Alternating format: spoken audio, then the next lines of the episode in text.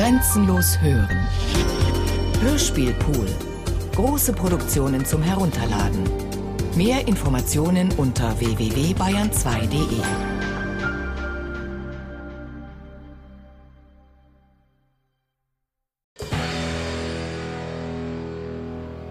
Das ist der erste Take für meinen neuen Film und der heißt Lost Tapes Found. Schlussklappe. Teil 1, Take 1. Alles fing mit einem unerwarteten Anruf an. V sagte, er habe die Liebe seines Lebens gefunden. Seine Arbeit als wissenschaftlicher Assistent schon gekündigt und in Kürze werde er fortziehen, in eine andere Stadt, in einem anderen Land, wo seine Liebe lebt. Ja, schön, aber was hat das alles mit mir zu tun? Schon vergessen, dass du damals die Hälfte der Kaution bezahlt hast? Ich habe die Wohnung gerade gekündigt. Okay, ich gebe dir meine neue Kontonummer. Nee, Mo Moment mal, nicht so schnell. Deshalb rufe ich ja gar nicht an, sondern wegen deines ganzen Gerümpels, was noch in der Garage steht. Also wenn du die Garage bis zum 20. leer gemacht hast, kannst du mir eine SMS mit deinen Bankdaten schicken. Jetzt stehe ich also wieder vor der Garage, die zu der Wohnung gehörte, in die ich gleich nach meinem Diplom zusammen mit V gezogen bin. Das ist über zehn Jahre her. Und mit dem Garagentor öffnet sich eine fast vergessene Welt.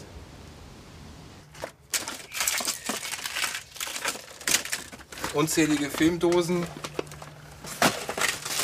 Tüten voller Audiotapes, Kisten unsortierter Videobänder, Stapel selbstentwickelter Fotos kommen ans Tageslicht und damit jede Menge Erinnerungen. Ich war V zum ersten Mal in der Kunsthochschule in der 89er Hungerstreikgruppe begegnet. Schon damals habe ich kommentarlos über seinen Mao-Anzug hinweggesehen, den er wirklich immer trug, obwohl er nur ein einziges Exemplar davon hatte. Bei unserem ersten Zusammentreffen dachte ich, der mit seinen spitzen Schuhen, das ist bestimmt ein Pretender und eitler Fatzke. Kleider- und Modefragen bleiben bis heute aus der Freundschaft ausgeklammert. Grund dafür, dass wir doch noch richtige Freunde wurden, war Liebeskummer. V war von der Mutter seiner Tochter verlassen worden und ich von Melanie, Die mir gegenüber später behauptet hat, zwischen ihr und ihm sei nie was gewesen. bis auf vielleicht zwei Tage. Gemeinsam schlugen wir uns in dieser Zeit eine große Menge Nächte um die Ohren und einmal betrunken auch einiges kaputt, was uns nicht gehörte. Am nächsten Tag war uns das mehr als peinlich.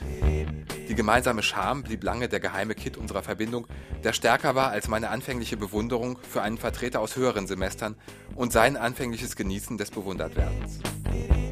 Da für mich alle, die schon an der Kunsthochschule waren, bevor ich angenommen wurde, einfach die höheren Semester waren, war es für mich anfangs nicht sofort ersichtlich, dass es auch für V höhere Semester geben konnte, die er die Großen nannte. Zu denen gehörte Johanna. Weil V und ich eine gewisse Neigung zu Hierarchien hatten, bedeutete das, dass Johanna irgendwo da sein musste, wo wir, wie wir hofften, auch mal hinkommen würden. Zu unserer Überraschung sprach Johanna uns an. Habt ihr mal Feuer? Die Begegnung mit Johanna war narrative Wollust zu dritt. Noch kannte man sich nicht, also musste man einander erzählen. Wer wir sind, was wir mögen und was nicht. Jungmännerfilme kann ich nicht ausstehen. Ach, ich auch nicht. Und ich schon gar nicht. Liebt ihr auch Kingdom von von Trier? Ich war erstaunt über das Glück, jemanden gefunden zu haben, der dem Bild meiner Fantasie gerecht wurde. Und wie das so ist bei frisch Verliebten, meinte ich mir sicher zu sein, dass wir alle gar nicht genug davon bekommen konnten, uns zu dritt gegenseitig unsere Vorlieben und vor allem unsere Abneigungen zu bestätigen. Mit dem einzigen kleinen Nachteil, dass Johanna nicht mehrere Dinge auf einmal tun kann. Also nicht sprechen und gleichzeitig gehen zum Beispiel. Weshalb wir auf den Ausstellungseröffnungen, Filmpremieren, Diplomantenfeiern immer zu dritt die Letzten waren, die noch dort standen und angeregt plauderten, während das Reinigungspersonal schon zwischen unseren Füßen auskehrte und alle anderen längst zur nächsten Party im Abendprogramm weitergezogen waren.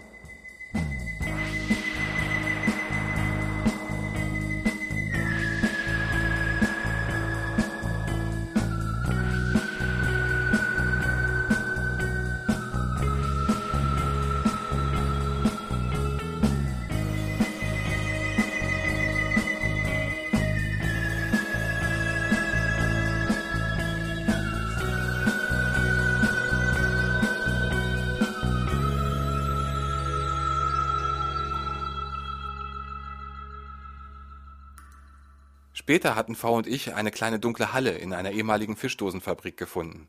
Der Raum hatte so gut wie keine Fenster. Aber zum Filmen, Schneiden, konzentrierten Denken braucht man sowieso kein Tageslicht. Ich hielt das zwar für Künstlerromantik, ließ mich aber überzeugen. dass unbedingt ein gemeinsamer Ort zur Gründung unseres Filmemacherkollektivs notwendig war, wenn wir nicht als Einzelkämpfer verenden wollten. In der dunklen Halle fingen wir an, ein Videomagazin zu produzieren. Dafür drehten wir die Soap-Opera Aaron und seine Freunde, die sich um eine Gruppe von Filmemachern dreht.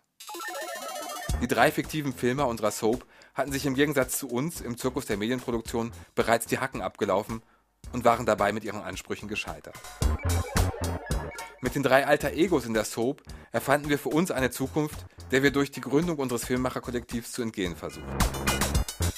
Dabei war für uns die Hauptfrage, inwieweit eine Produktion außerhalb des kommerziellen Markts überhaupt möglich ist. Deshalb stanzten wir uns immer wieder in Arbeitskitteln bekleidet ins Bild, wie wir auf die Kamera zuliefen, unsere Köpfe mehr als bildfüllend hineinhielten und dem Zuschauer Fragen zuriefen. Wie ist das denn mit dir? Wie finanzierst du dich? Würdest du gerne von deiner Kunst leben? Betrinkst du dich auf Festivals? Hast du schon einmal Förderung erhalten, weil dein Freund im Gremium saß? Das fertige Videomagazin verschickten wir hundertmal. Erreichen wollten wir alle unsere Freunde und Bekannten, um mit ihnen ein riesenhaftes Netzwerk von Gleichgesinnten aufzubauen.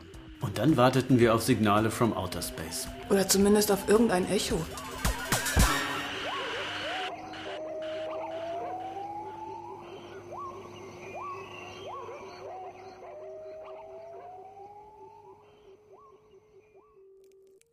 Ungefähr ein Jahr danach drehten wir Vs ersten Film. Johanna V. und ich hatten einen Vorbereitungstag damit verbracht, aus Milchpulver und Puderzucker Kokain zuzubereiten, das laut Drehbuch in rauen Mengen geschnupft werden sollte. Anschließend im 328 waren wir mal wieder die Letzten, die noch dort standen und angeregt plauderten, während schon die Stühle hochgestellt wurden. Johanna wollte diesmal noch zur nächsten Party im Abendprogramm und als dann dort auch der Zapfhahn zugedreht wurde, nicht mehr nach Hause. So sind wir zu dritt in der Wohnung von V und mir gelandet. Da stand noch was im Kühlschrank. Am Ende waren wir sehr betrunken. Vielleicht haben wir es sogar mal mit Sex probiert. Auf jeden Fall fand ich mich früh morgens halbnackt auf dem Sofa in Vs Zimmer wieder. Eng umschlungen mit V, der hielt Johanna in seinen Armen. Ohne richtig aufzuwachen, trieb mich der Druck auf meiner Blase zur Toilette. Wahrscheinlich, weil ich den Weg dorthin in diesem Zustand sonst immer von meinem Zimmer ausnehme, habe ich mich in der Tür geirrt. Was ich allerdings erst bemerkte, als ich schon im Treppenhaus stand und die Wohnungstür hinter mir zugezogen hatte. Weil ich nur in Unterhosen dastand, hatte ich natürlich auch die Schlüssel nicht dabei und konnte nur versuchen, die beiden anderen wach zu klingeln. Aber die regten sich nicht. Der Druck auf meiner Blase war am Ende größer als meine Geduld. Kurz erwog ich, einfach neben die Kellertreppe zu pinkeln, aber der dort geparkte Kinderwagen hielt mich davon ab.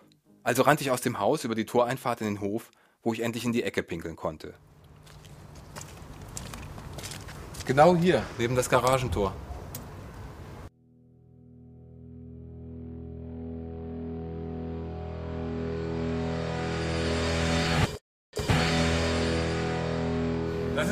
Take für den zweiten Teil von Lost Tapes Found.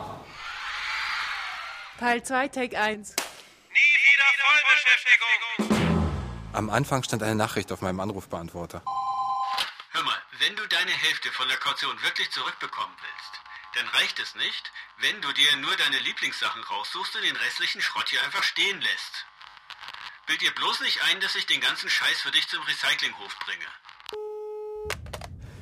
Wieder stehe ich vor der Garage, die zu der Wohnung gehört, in die ich vor über zehn Jahren mit V gezogen bin. Mit dem Garagentor öffnet sich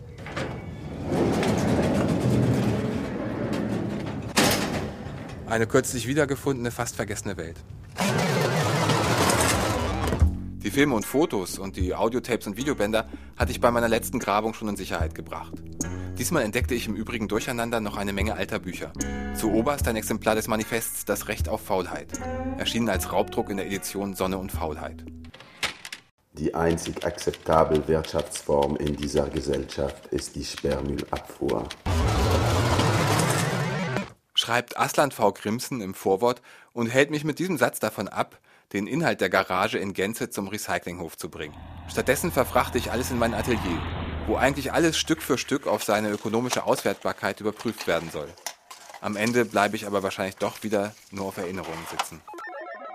Vor über zehn Jahren hatten wir ein selbstproduziertes Videomagazin an all unsere Freunde und Bekannten verschickt. Ein großes Echo auf die erste Ausgabe ist aber nie bei uns angekommen. Wahrscheinlich waren alle ebenso wie wir viel zu sehr damit beschäftigt, irgendwie den Durchbruch zu schaffen.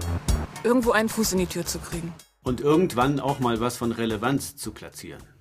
Vergebens warteten wir in der dunklen Halle, die wir zur Gründung unseres Filmemacherkollektivs angemietet hatten, neben Echos auch auf Aufträge oder sonst irgendwelche Jobs.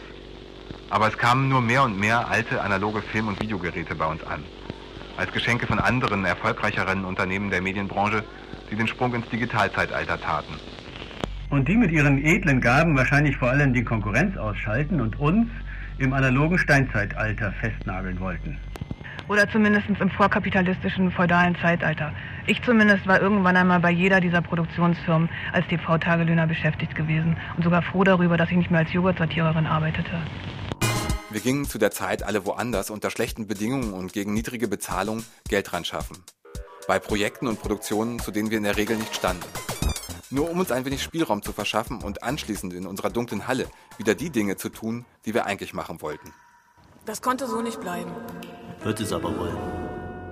Eines Abends lag das Recht auf Faulheit auf dem großen runden Tisch in der Mitte unserer dunklen Halle. Verfasst 1883 von Paul Lafargue, der an der Seite seines Schwiegervaters Karl Marx und dessen Kampfgefährten Friedrich Engels am Aufbau der Arbeiterbewegung beteiligt war. Das alte zerfledderte 1978 gedruckte Heftchen war erstaunlich aktuell. Zwar standen die Schröderschen Harzreformen erst noch bevor und Wahlkampf wurde noch immer mit der Anrufung von Vollbeschäftigung betrieben, aber es war längst ein offenes Geheimnis, dass die Arbeit nicht mehr für alle zu haben war, dass sie aufgrund der Automation billig wie Dreck werden würde. Die Überraschung war, dass dieses Geheimnis schon vor so langer Zeit gelüftet worden war.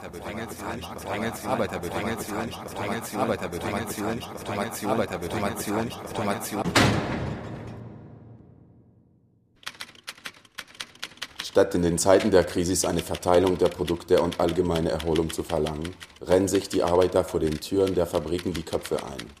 Mit eingefallenen Wangen, abgemagertem Körper überlaufen sie die Fabrikanten.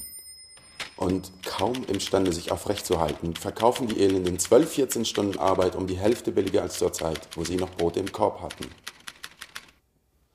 Und die Herren industriellen Philanthropen benutzen die Arbeitslosigkeit, um noch billiger zu produzieren. So entstand die Idee, eine neue Ausgabe unseres Videomagazins zu produzieren. Eine Arbeit über Arbeit. Nächtelang haben wir daran gesessen. Als Einleitung formulierte V unsere Motivation. Wir wollen, auch wenn man um den Gebrauch der Wörter pragmatisch kaum herumkommt, in unseren Überlegungen auf Sachen abzielen, die sich von Angelegenheiten wie Austausch, Diskussion und Kommunikation entfernen. Weil wir nicht an einem Austausch von Meinungen auf dem Markt der Kommunikation interessiert sind, sondern vielmehr daran zu entdecken, wie und wo etwas entsteht, wie gedacht wird, wie man einander helfen kann, wo man ist beim Überleben innerhalb der Möglichkeiten, die einem angeboten werden und den gleichzeitig notwendigen Widerstand gegen das Gegenwärtige, eben Freundschaften aufbauen. Vor allem ging es aber auch darum, die Idee von der Faulheit wieder unters Volk zu bringen.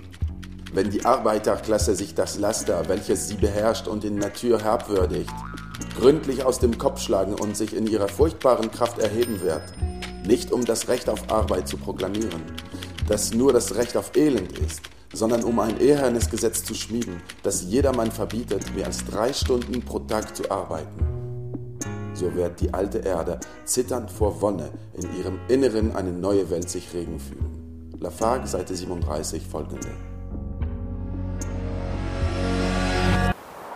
Hast du schon einmal ernsthaft darüber nachgedacht, etwas ganz anderes zu tun? Nachdem wir das Videomagazin fertiggestellt und wieder hundertmal verschickt hatten, hatten wir nach Lafargues drei Stunden Arbeit pro Tag Gesetz bereits unser gesamtes Jahresarbeitspensum erfüllt und hätten eigentlich Urlaub nehmen müssen. Aber die Arbeiter am Videomagazin hatten natürlich unsere Vorräte aufgebraucht. Und so mussten wir wieder jeder für sich Geld verdienen gehen. Was den Vorteil hatte, dass man nicht dumm rumsaß und vergebens auf Antwort auf unsere Videoflaschenpost wartete. Eine Antwort kam dann aber doch, aber in abgewandelter Form. Und zwar als Filmförderungszusage für Vs ersten Film. Wir gaben also unsere Brotjobs wieder auf und arbeiteten jetzt für V. Zu den schlechtesten Bedingungen unseres Lebens. Aber für eine gute Sache, nämlich ein neues Kapitel in der Filmgeschichte aufschlagen. Nach etlichen Überstunden an einem der Vorbereitungstage bis tief in die Nacht fand ich mich eines Morgens noch nicht richtig wach, ausgesperrt im Treppenhaus vor unserer Wohnung statt auf der Toilette wieder. Weil ich Johanna und V, die drinnen ihren Rausch ausschliefen, nicht wachklingeln konnte, war ich in Unterhose in den Hinterhof gelaufen und hatte dort endlich in die Hecke gepinkelt. Gegen die Kälte und den einsetzenden Nieselregen hatte ich dann die Abdeckung von dem Motorrad, das in meinem Hofpark, gezogen und mich darin eingewickelt. Als graues Plastikgespenst verkleidet bin ich anschließend auf das Mülleimerhäuschen geklettert, um unser Küchenfenster, das auf Kipp stand, aufzuhebeln. Das war mir vor zwei Jahren, als ich mich mal ausgesperrt hatte, schon gelungen. Aber damals war ich nicht nur besser bekleidet, es war auch erheblich wärmer und ich deutlich klarer im Kopf. Außerdem stand ich damals unter fachlicher Anleitung des letzten Winter verstorbenen Hausmeisters. Von seinem Fenster aus hat man eine gute Aussicht auf den Hof und konnte womöglich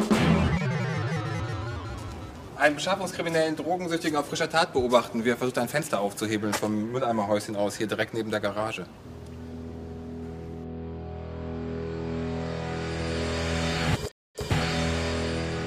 Das ist der erste Take für den letzten Teil meiner neuen Arbeit.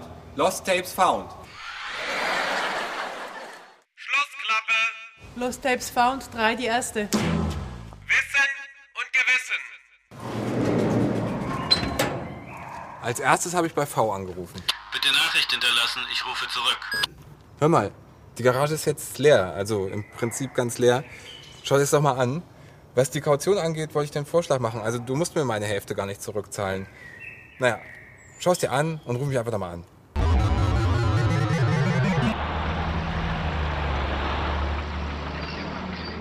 Ich hatte das ganze Gerümpel aus der Garage in mein Atelier verfrachtet, weil ich es eigentlich auf seine ökonomische Auswertbarkeit prüfen wollte. Und dann saß ich da mit diesem ganzen Materialberg, all den Erinnerungen, den Fotos und Filmen, den Audiotapes und Videobändern und kam mir mal wieder vor wie ein Baggerfahrer, der die Aufräumarbeiten durchführt.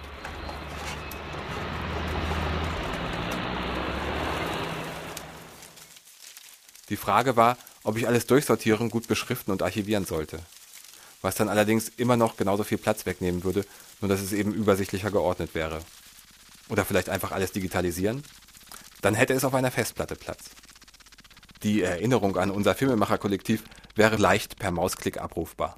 Silke Fischer, Mitbegründerin des Filmemacher-Kollektivs Abbildungszentrum. Ich kann mich an ein Treffen erinnern, wo wir alle um diesen runden Tisch herum saßen und du hast gesagt, also ich habe das Gefühl, auf diesem Tisch verläuft jetzt hier so eine Demarkationslinie. Rechts sitzen die, die weiter was machen wollen, die an Produktionen und großen Projekten interessiert sind und damit auch Geld verdienen wollen. Und links sitzen die Neuzukömmlinge, die vielleicht so ein bisschen ihre Sachen machen wollen.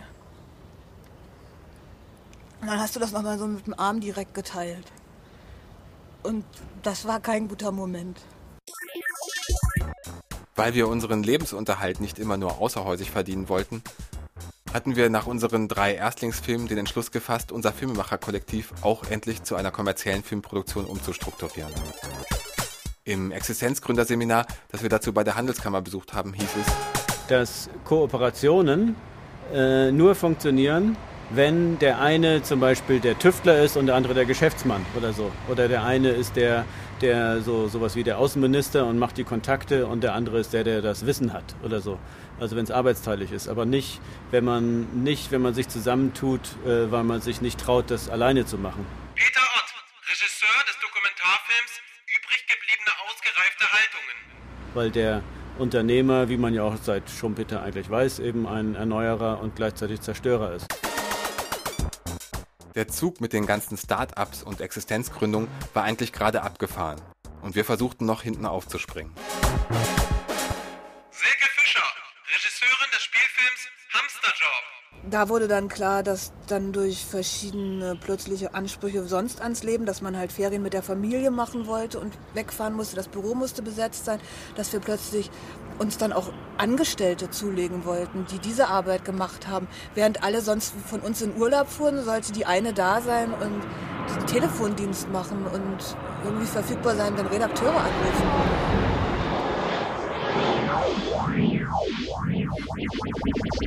Wo wir dann eigentlich festgestellt haben, man kann nicht produzieren und gleichzeitig Filme machen. Da musste man sich entscheiden. Vielleicht war genau das unser Glück. Auch wenn es auf den ersten Blick nicht so aussah, sondern vor allem wehtat weil wir beim Versuch aufzuspringen gleich direkt hinter der Bahnsteigkante auf die Gleise geklatscht waren. Äh, wenn wir drei, vier Projekte einem, mit einem bestimmten Umsatz hätten machen können, dann hätte das, hätte das auch etwas sein können, was nachhaltig ist. Aber vielleicht auch nicht. Es blieb uns natürlich auch nicht erspart, dass es sich eine Zeit lang so anfühlte, als wären wir in die Fußstapfen unserer alter Egos aus dem Videomagazin getreten, die sich im Medienzirkus bereits die Hacken abgelaufen hatten und doch gescheitert waren. Peter Ott, Professor für Film und Video an der Märzakademie Stuttgart. Machen wir das jetzt so richtig so, so Reidemeister-mäßig so, oder wie? Äh, gut. Man musste sich halt auch wirklich die ganze Zeit mit so viel bescheuerten Leuten unterhalten und ähm, äh, dann habe ich wirklich auch irgendwann gemerkt, ich will das nicht. Ja, aber für euch beide ist das viel einfacher als für mich. Wieso? Das alles so zu wiederholen. Ja, weil ihr ja da auch immer schon so von überzeugt wart. Also Peter kann sich ja vor die Kamera stellen und denkt, das ist gut. Johanna, V und ich sind seither zwar auseinandergedriftet, haben uns aber nie ganz aus den Augen verloren. Schließlich hatte ich die Idee, unsere Geschichte zu bearbeiten. Was meinst du? Ich kann mir überhaupt nicht vorstellen, dass wir daraus, dass wir zu irgendeinem anderen Schluss kommen würden, außer dass wir das als Anlass nehmen würden, uns total zu betrinken und uns dann total zu freuen und am nächsten Tag zu sagen, oh, das steckt man aber auch nicht mehr so weg. Silke Fischer, Filmarchitektin und Architekturfilmerin. Ich glaube, du hast mir mal gesagt, dass es auch toll ist, wenn man diesen Tag so verkatert hat, dass man dann so alles durch Watte sieht und irgendwie so einen gewissen Erholungseffekt dadurch hat, dass man plötzlich diese ganzen anderen Aufgaben vergisst und dass man das auch einberechnen sollte in seinen Lebenswandel, dass man solche Tage braucht.